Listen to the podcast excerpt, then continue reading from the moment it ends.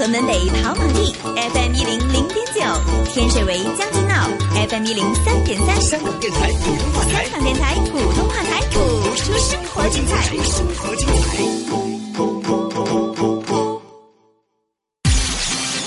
股票交易所鸣金收兵，一线金融网开锣登台，一线金融网。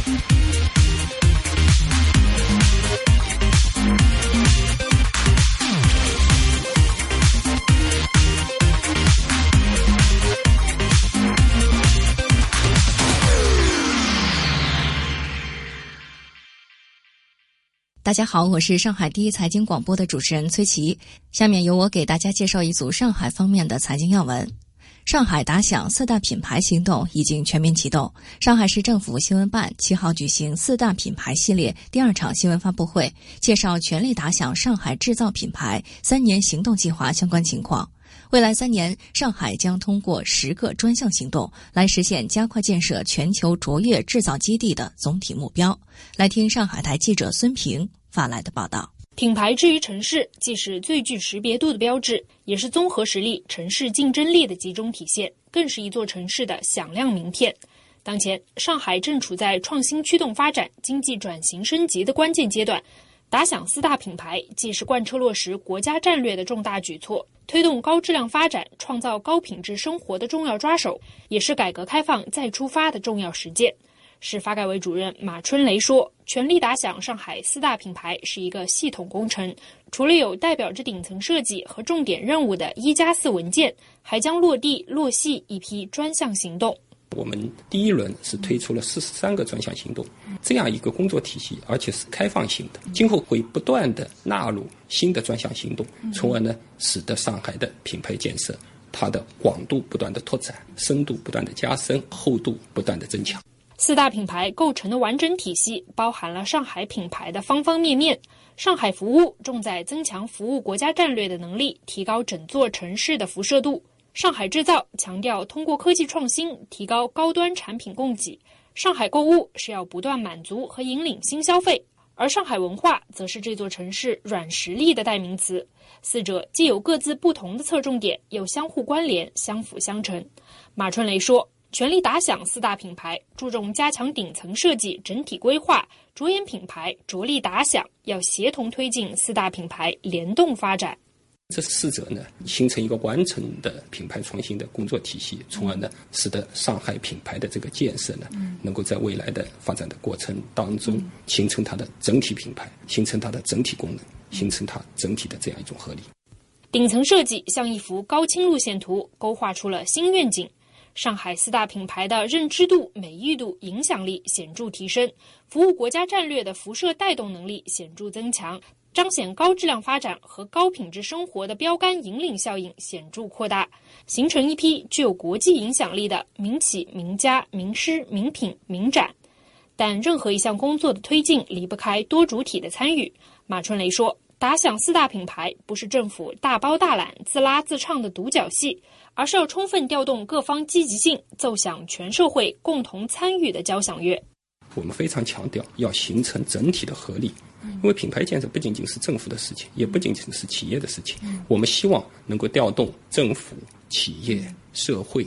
智库、民众，大家一起来参与，齐心协力，出谋划策，共同来建设我们的上海的这样一个品牌。我们的品牌建设最后要靠社会来检验的，靠受众来评价的。所以我们非常强调，社会评价是第一评价，受众感受是第一感受。只有这样，我们才能说我们的品牌建设。有了进步，有了非常明显的这样一个成效。打响上海品牌不能一蹴而就，既要立足当前，下更大功夫，更要着眼长远，持续发力。马春雷说，未来要通过滚动实施多轮三年行动计划，拉长板、补短板、树样板，将四大品牌塑造成为响亮恒久的金字招牌和驰名中外的城市名片。使得上海这座城市更有吸引力、更有创造力、更有竞争力，真正的把它建设成为一座具有全球影响力的社会主义现代化的国际大都市，使得上海真正能够迈向卓越的全球城市。二零一八年中国品牌日活动及第一届中国自主品牌博览会，从五月十号到五月十二号，正式在上海展览中心举行。作为一个无门槛、免费进的展会，人们可以在这里触摸到许多熟悉的中国品牌脉搏，并通过它们紧紧贴合时代的跳动声，真切地感知一个真实生动的上海。下面来跟随第一财经广播记者唐一威来探营展会上的上海名牌。中国自主品牌博览会，顾名思义，虽然是一次品牌展示的嘉年华，但绝不是毫无意义的展板画风堆叠。尤其在上海展览中心西一馆二楼靠近序厅处的上海馆，记者一迈进上海制造的展区，首先就被一片科技蓝和温柔黄灯光所吸引了。闪着蓝光的是写着“上海制造高科技微型博物馆”的未来造型片区大门，而那明亮却不扎眼的黄光来自于一盏三四米高的立灯，它的造型看起来就像是一台飞碟停在一个直立行走的平板电脑上。一旁，一位来自上海一电的王姓工程师讲解道：“这正是一台多功能智慧路灯。记者看到的这台是特意为品博会定制的缩小版，实际灯体高度和屏显大小都可以根据客户的使用需求打造。”我们这款海风系列的 LED 路灯，它其实包含了四大功能模块，分为绿色能源、信息交互、数据传感和智能安防。它这些功能，我们最多可以拓展到十八个。现在看到的这个 LCD 屏的展示，它其实可以进行一些节目的录制以及数据的一个展示，还有包括一些车流和人流的一个监控。据说，这样的一台智慧路灯，目前最高的实物达到了十八米，被用作机场跑道的照明定制。还有一些已经分别在上海一店的华新园区和虹口滨江提供服务了一段时间。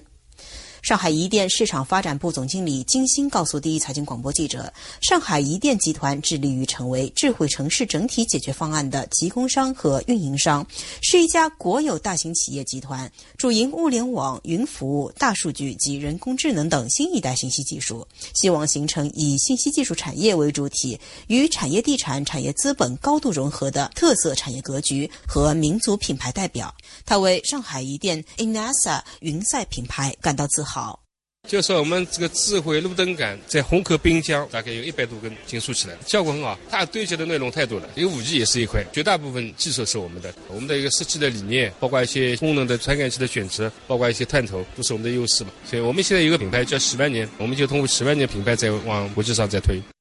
为第一届中国自主品牌博览会量身定做科技成果体验品的上海制造企业，还有上海兆星集成电路有限公司，他们这次选择的品牌展示方法可以说也是相当有心了。负责布展工作的工程师薛兆年，只是把记者带到两台一模一样的电脑前，左摸摸，右碰碰，给个鼠标，一番把玩。见记者一头雾水，他解释说，这其中一台装配有兆芯的 X 八六 CPU，除了 CPU，这两台电脑的其他配置完全是一模一样的。兆芯这次带来的是开先系列的五千八核处理器这一款芯片，通过两台一样的机器，除了 CPU 不一样，让用户来体验桌面办公的这个流畅度、响应的速度，来区分哪一台是兆芯自己的 CPU，哪一台是英特尔的 CPU。作为填补国产芯片研发制造空白的芯片设计厂商，上海兆星集成电路有限公司是国内仅有的同时掌握中央处理器、图形处理器、芯片组三大核心技术的公司，拥有三大核心芯片及相关 IP 的完全自主设计研发能力。二零一七年十二月，兆星正式发布的开先 KX 五千系列处理器，性能较上一代产品提高率高达令人振奋的百分之一百四十。此外，作为国内第一款支持 DDR 四内存的国产通用处理器，开先 KX 五千系列处理器对自主可控信息产业发展而言意义显著。看记者在两台电脑上都能流畅的滑动鼠标点击操作，薛兆年也是连连点头。毫无疑问，他们的团队都认为兆星的品牌在相关竞品的领域具备着令人期待的潜力。我的个人感觉是我体验不出有任何差别，因为兆星现在的 CPU 也可以达到跟英特尔 i3 的那个性能相持平嘛，所以应对桌面的办公应用是绝对没有问题的。另外，在第一届中国自主品牌博览会上海馆，人们还能看到用现代设计对传统旗袍进行创新表达，并通过科技手段和大数据分析打造全新商业模式的曼楼兰品牌，还有港机装备全球市场占有率达百分之八十五，同时拥有世界领先海工技术和无人码头技术的振华重工品牌等。通过上海制造者们不懈的努力，上海正在涌现出越来越多具有国际领先水平和自主知识产权的产业核心技术。这些代表了高质量产业化创新成果的中国品牌，也将在互联网、大数据、人工智能和实体经济深度融合的新一代信息技术制造大潮里大放光彩。而最近在国家会展中心见证参展商签约的四十七家采购商里，很多人已是硕果在手。继续来听第一财经广播记者唐一威发回的报道。中国国际进口博览会一直在努力打造一个专业一流的境外展商服务体系，但俗话说没有最好，只有更好。要踏踏实实的钻到点子上，还是要帮参展商把展品卖出去，帮采购商买到想要的。当好这个媒人不简单，进口博览局动用了一切可用的资源，从参展商所处行业主营业务到意向接洽企业，都是盘了又盘。于是，在四月二十八号进口博览局的集体签约仪式现场，记者没花很大功夫就找到了一对签实了的伙伴——红星美凯龙和美国家居品牌 Thomas w a l。红星美凯龙商务咨询有限公司总裁朱家贵告诉记者，作为采购方，他们的平台有八万多买家，目前已经有三四千家明确表示会参加进口博览会。据他们说，去国外展会采购一次，仅差旅费恐怕就要十来万元，相当于来一次上海的十倍。这对很多国内中小采购商来说，耗费的可能都不仅仅是钱。经过博览会的这样一个开放呢，呃，会极大的刺激海外的品牌进入中国的市场，同时呢，也极大的满足国内的消费者采购到好的产品。我们非常看重它的六加三百六十五，在展会的现场，大家只是看产品，那最后它它整个下单贸易，它是一个全脸的这样一个过程。目前，红星美凯龙已经为进口博览局对接了几十家海外品牌。朱家贵预估，八万买家中有百分之四到百分之五的采购商很有可能可以通过展会直接实现下单和采购，而这也吸引了包括意大利、法国、西班牙等欧美国家的家居行业企业极大的兴趣和热情。美国高端家居集团 Heritage Home Group 亚洲区总裁 Jake 就向记者确认，他们的三大旗舰品牌已经确定与红星美凯龙牵手拓展中国市场。我们主要是针对批发，我们是在二零一七年的四月在美国签的约，所以红星美凯龙作为我们唯一的在中国的总代，就被授权来销售我们的三大品牌。这次参展是 Thomasville，他会在进入中国的时候，特别为满足中国的需求去做一些设计。其实，对于很多欧美品牌商来说，尽管有着百年的历史，但年销售额可能大多只有几千万美元。相比中国出现的百亿级家居企业，市场量级上的鸿沟带来的吸引力可谓不言而喻。红星美凯龙总裁朱家贵向记者解释说，目前在中国已经达到四万亿之大的家居市场中，真正的海外好牌占比其实只有个位数左右。但随着近五年来中国消费者消费能力升级打开的缺口，一二三线市场的海外产品销量也是水涨船高。目前是爆发式的增长，就我红星美凯龙里面进口产品的经营面积，我每年是百分之一百增长的，就可以说明它的整个消费是在增长的。所以这也是我们为什么特别看重这个进口博览会的原因。利用进口博览会，我们去邀请海外的优秀的品牌进来，国内优秀的买家，我们组团过来去做采购的这样一个原因。实际上，记者发现，这次来到签约仪式现场寻找合作机会的采购商中，大部分都是国际贸易行业里的批发大户，因此他们几乎可视作为国际产业链中一枚枚高效的螺丝钉，其实力和平台的先天魅力无需赘述。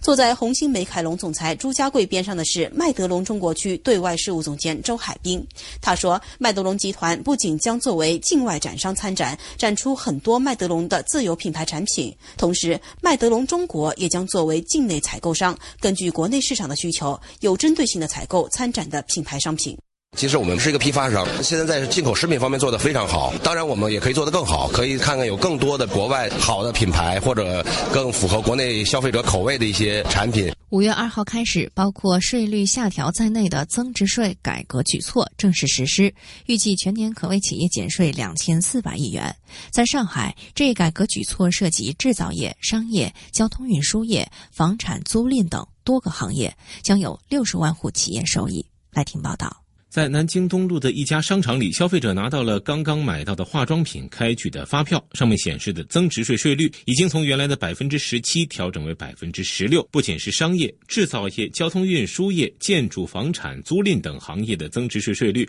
都下调了一个百分点，直接惠及上海近六十万户的企业。上海新世界大丸百货副总经理华海良表示：“我们大概能够减掉两百多万的这个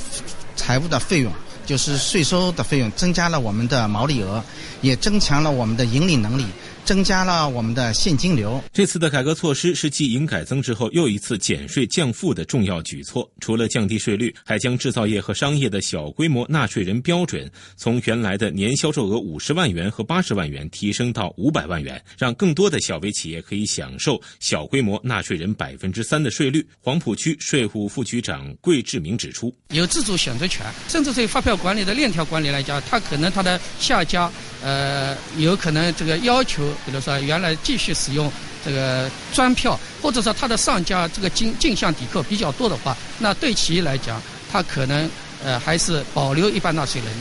上海市税务局表示，年应纳增值税销售额在五百万元以内的企业，可在今年年底前选择是否转登记为小规模纳税人。视线转向黄浦江。黄浦江四十五公里滨江贯通，为上海的浦江游览提供了巨大的发展潜力。五月一号，改造后的秦皇岛路游船码头和新改造的浦江游览一号船迎来首批中外游客，将为上海黄浦江游览打造成为世界级旅游项目。上海市旅游局正会同相关部门就浦江游览的码头、游船以及岸线联动游览项目等做出整体规划和升级换代。请听上海台记者杨一凡发来的报道。在休憩一新的秦皇岛游船码头上停靠着的一艘大龙船格外的抢眼。这艘雕梁画栋、气势恢宏的大龙船是目前浦江游览行业当中唯一一艘千客位的游船，能够容纳六百五十位游客同时用餐。走进龙船四层楼高的船体内，尽显古朴典雅的风格。上海浦江游览集团有限公司董事长徐杰告诉记者：“黄浦江上现在有游船三十四艘，随着上海。”打造黄浦江游览的总体规划，游船将进入密集的升级换代期。除了浦江游览一号五月试运营外，七月一号另一艘全新打造的豪华游船水晶公主号也将投入运营。与此同时，他们还正在打造一个由五艘游船组成的船队，并将借助全息投影技术，在黄浦江上呈现一台流动的灯光秀。接下来，我们马上还要搞。一个船对在行进过程当中，以龙山为代表的，然后我再搞四四艘船，就今后我组成黄浦江一个灯光秀，用最先进的三 D 的打成一个水墨平台，它是靠灯光打出来的。在这个我们水墨平台上，我们就介绍上海的百年文化。浦江游览不仅只是水上游览，四十五公里的岸线上已打通了步道和骑道，是市民游客观光健身的好去处。活动当天，岸上的活动同样丰富多彩，虹口的北外滩、黄浦的十六铺。浦东的滨江大道上，定向赛、微游上海等活动也同时展开。我们就是附近江湾的跑团的话，就过来参与一下吧，然后也过来感受一下滨江的美景。线路刚刚扫码，我还在看，希望想看到就是江边的美丽的景色，安全完赛。据了解，贯穿全年的活力滨江全民健身大联动系列活动将为浦江岸线带来三百多场赛事和活动。市体育局副局长赵光胜介绍，五月的定向赛、六月的亲子乐游、七月的红色之旅等，通过这样的周周有活动、月月有赛事的形式，让市民在运动休闲中寻觅滨江之美，发现不一样的上海。五月份我们叫寻梦滨江，在我们滨江两岸有很多工业遗存啊、文化地标、建筑景点。我们通过这种定向赛的形式，让年轻人去寻找，通过寻找呢，了解、熟悉和热爱我们这个滨江。市旅游局局长徐卫婉透露，举办黄浦江游览五一水岸特别活动，也是为了全力做好首届中国国际进口博览会旅行接待工作的一次热身。目前，市旅游局正在推动优化浦江游览的模式，逐步实现从单一的环形返还向沿途多点停靠转变。比如，在十六铺、秦皇岛、东方明珠等码头，为游客设置上下站点，逐步提供单程游、多程游及多站点随停随靠等多种游览方式。这个设计叫中款的、长款的和短款的这个旅游路线。长的话，吴淞口一直到徐汇滨江啊，两个小时，也可能是就一小时左右的，四十五分钟左右的。杨浦一直到南浦大桥，还有可能的是短途的，码头和码头之间像短驳游船巴士一样，即上即下的巡回的这样一些短途路线，能够把它设计出来。好，以上就是上海本周的财经要闻。股票交易所鸣金收兵，一线金融网开锣登台，一线金融网。